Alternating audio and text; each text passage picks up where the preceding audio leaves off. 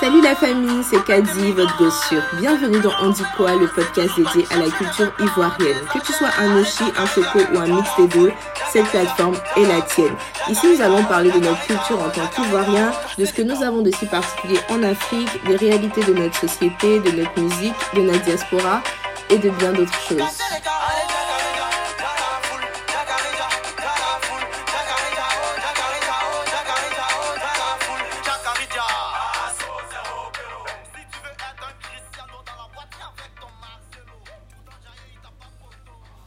Alors les amis, je reviens aujourd'hui avec un thème très intéressant. On va parler du ropéro. À propos du ou de la ropéro. Alors, ropéro, qu'est-ce que ça signifie? Ropéro, pour ceux qui ne connaissent pas, alors c'est un terme péjoratif hein, qui vient de l'argot ivoirien le nouchi. Et du coup, le terme ropéro est apparu dans les années 2010 euh, pour désigner une personne qui suit son ou ses amis un peu comme, euh, on va dire, un toutou suit un peu ses amis un peu partout. Euh, pour ceux qui sont plus gentils, on dirait que ce sont des courtisans, des courtisans, pardon, des courtisanes de, des temps modernes. Mais pour ceux qui sont méchants, on dira tout simplement que ce sont des moutons. Tout cas, c'est pas le langage que j'emploie personnellement. Et ce n'est jamais flatteur pour qui que ce soit d'être traité de repéro. En tout cas, si vous êtes nouveau en Côte d'Ivoire, si vous connaissez pas du tout, si on vous traite de repéro, sachez qu'on vous a insulté. Parce que je ne pense pas que euh, votre estime de soi et votre ego vous remercieront après. en tout cas, dans la culture populaire ivoirienne, quand on parle de repéro, je sais que l'exemple qui vient tout de suite en tête dans la plupart de l'esprit des gens, c'est la relation qu'il y a entre Emma Loès et Ozwa. Pour ceux qui ne connaissent pas ces deux dames, je commence par la première. Emma Loès, pour ceux qui ne la connaissent pas, c'est l'unité de mesure. Alors, Emma Loès, c'est euh, une femme d'affaires qui évolue dans le milieu du divertissement, de la beauté, de l'esthétique en Côte d'Ivoire. Elle a plusieurs cordes à son arc. Hein. Elle a été actrice, modèle. En tout cas, disons que c'est une femme du showbiz ivoirien pour faire, pour faire court. Et donc, euh, voilà, c'est une femme qui a quand même bien réussi sa vie, qui gagne très, très, très, très, très bien sa vie, qui a un train de vie, voilà, de jet-setteuse et tout ça.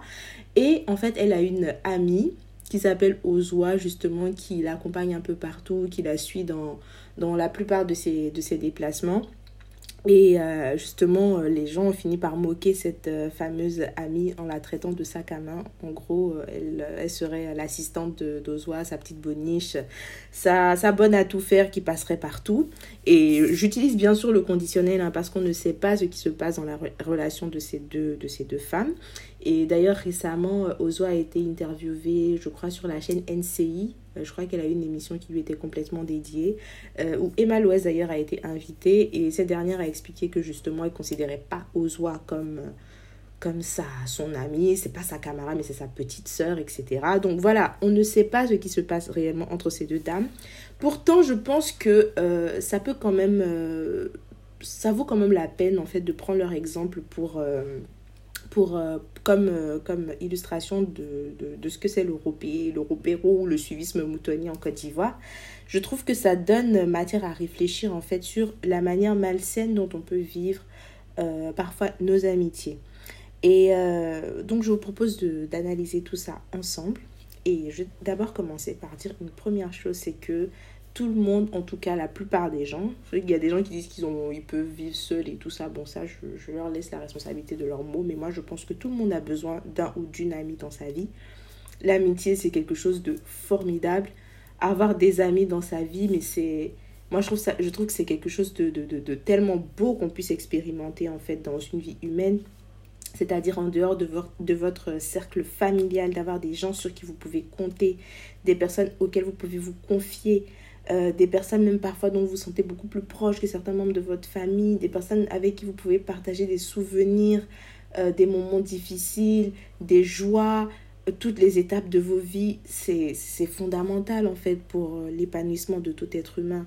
Donc voilà, en soi, il n'y a rien de mauvais à ce qu'une dans une amitié, euh, on se soutienne mutuellement, on soit euh, présents les uns pour les autres. C'est fondamental dans une relation amicale, qu'on soit présent, qu'on se soutienne mutuellement. Ça fait partie des bases de l'amitié. Mais je pense que là où le bas blesse, c'est quand dans l'amitié viennent s'ingérer euh, des éléments de comparaison et une sorte d'emprise de dépendance émotionnelle qui viennent tout gâcher et qui finalement poussent les gens à traiter certaines personnes de repéro.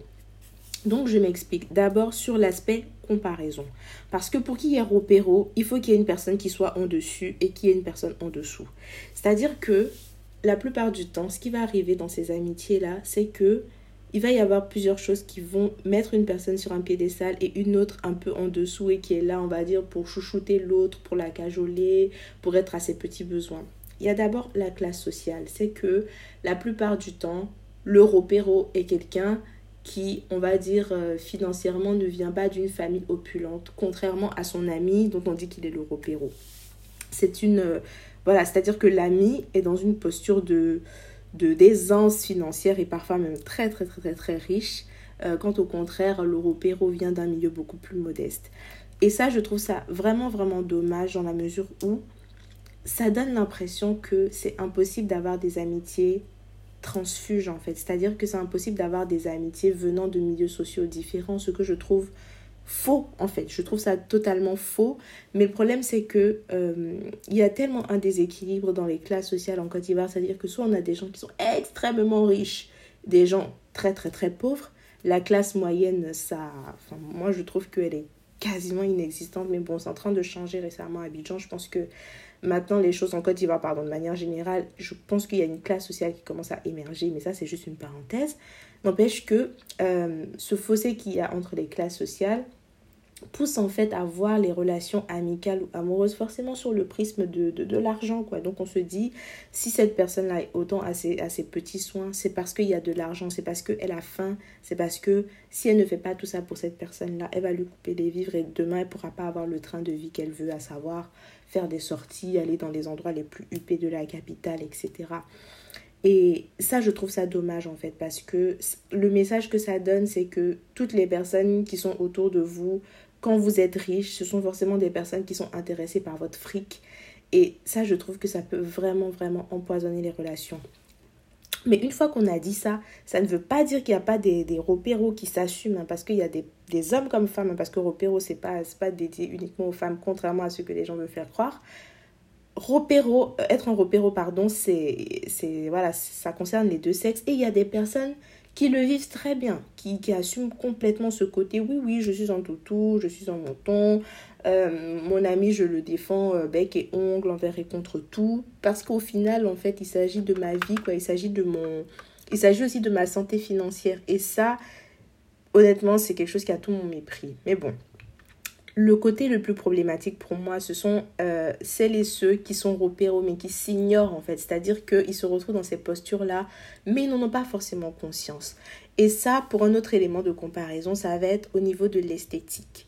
Souvent, vous êtes ami avec quelqu'un qui a eu peut-être le privilège d'avoir euh, des, des, des, traits physiques qui font qu'il est le standard de beauté dans la société. Et vous, on va dire que vous êtes désavantagé à ce niveau-là. C'est-à-dire que dans la société, on ne considère pas vos traits comme étant beaux.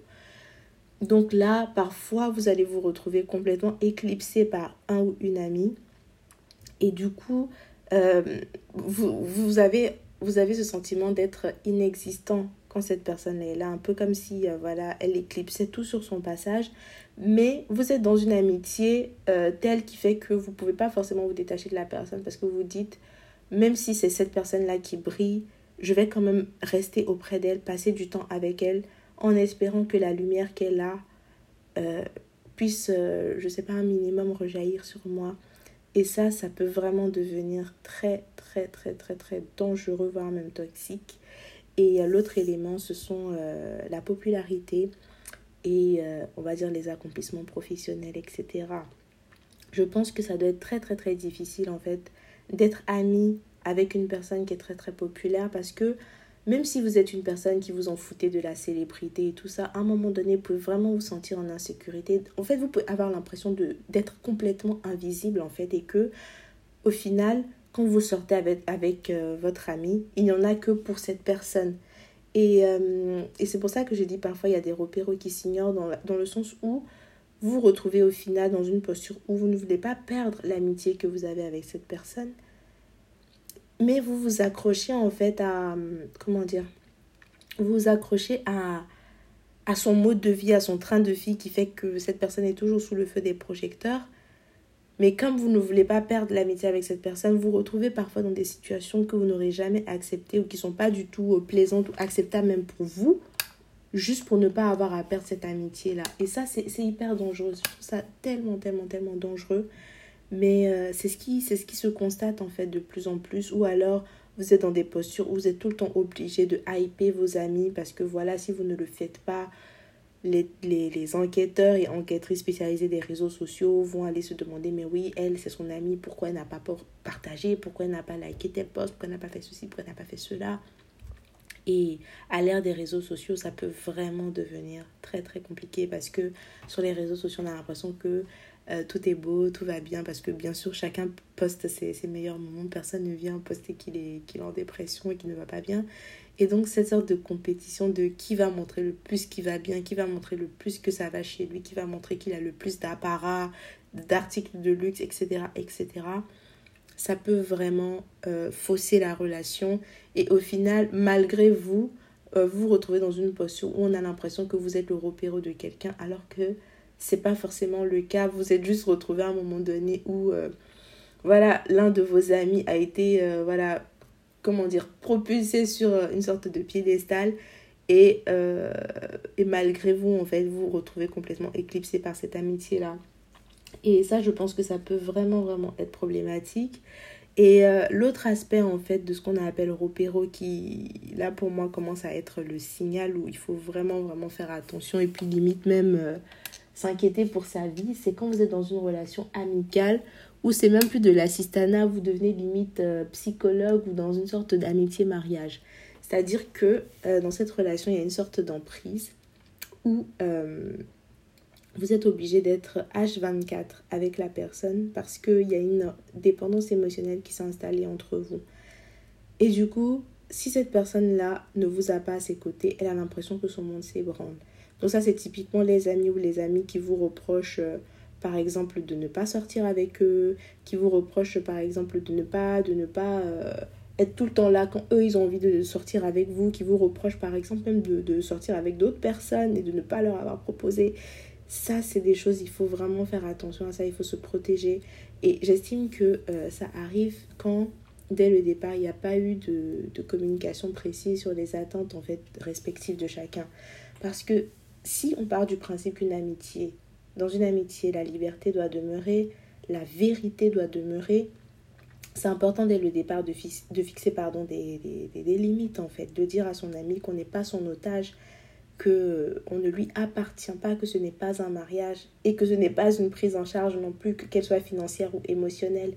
Et, euh, je pense que c'est ce qui manque parfois dans nos relations. Il y a tellement de non-dits, il y a tellement de, de choses que l'on accepte. Et puis après, c'est quand tout explose qu'on se rend compte qu'on n'était pas du tout OK avec les fondements de, de, l'amitié à la base.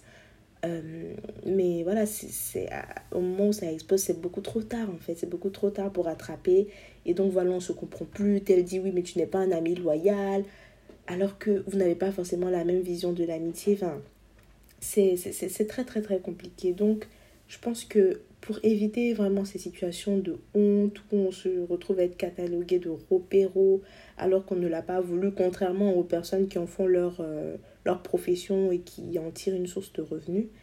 Pour les personnes qui se retrouvent dans, des situations mal, dans ces situations malgré elles, je pense qu'il est important en fait de, de redéfinir en fait euh, la relation à un moment donné, de prendre son courage à deux mains, parler avec l'ami ou l'ami en question dont tu l'impression d'être euh, un peu sa, son assistant, quoi, son, son, son, son valet, si je peux dire ça comme ça, sa bonne à tout faire.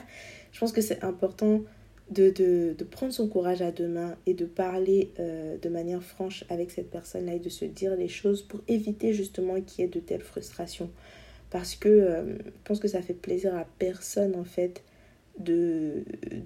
d'avoir vraiment, de porter de l'amitié à quelqu'un et de se retrouver comme ça un jour à être traité de repéro malgré soi, juste parce que voilà, à un moment donné dans la relation, on n'a pas fait gaffe à, à, certains, à certains traits toxiques qui commençaient à se développer. Euh, et c'est sur le tas en fait qu'on s'est rendu, rendu compte de ça. Et euh, moi, mon conseil, hein, c'est que moi, je dis toujours que les gens font ce qu'ils veulent, mais moi, je me méfie énormément des amitiés exclusives après, moi, je, je trouve pas que ce soit mauvais en soi d'avoir euh, une personne qu'on appelle son meilleur ami ou sa meilleure amie. Mais je trouve que avoir des amitiés exclusives ou alors des amitiés où on met une personne en particulier sur un piédestal, je trouve que ça peut être très, très, très, très dangereux. Parce que justement, le jour où cette personne-là n'est plus là, ou le jour où cette personne décide de partir, qu'est-ce que vous faites en fait? Donc, euh, faut vraiment faire attention à ça. Et donc, c'est euh, vraiment le message que je voulais passer à travers cet épisode euh, d'analyse un peu de la psychologie derrière l'européro. J'espère que vous n'allez pas penser que on dit quoi c'est transformé en podcast psychologique, c'est pas du tout le cas. Mais euh, voilà, c'est vraiment ce que je voulais partager avec vous. Donc euh, j'espère que cet épisode vous aura plu. Euh, si c'est le cas, n'hésitez pas à le partager. C'est super important de partager le podcast. C'est comme ça qu'il se fait connaître, c'est comme ça qu'il devient visible. Donc je compte sur vous pour vous repartager si vraiment l'épisode vous a plu. Et je vous dis à très très très bientôt pour un autre épisode. Bye bye.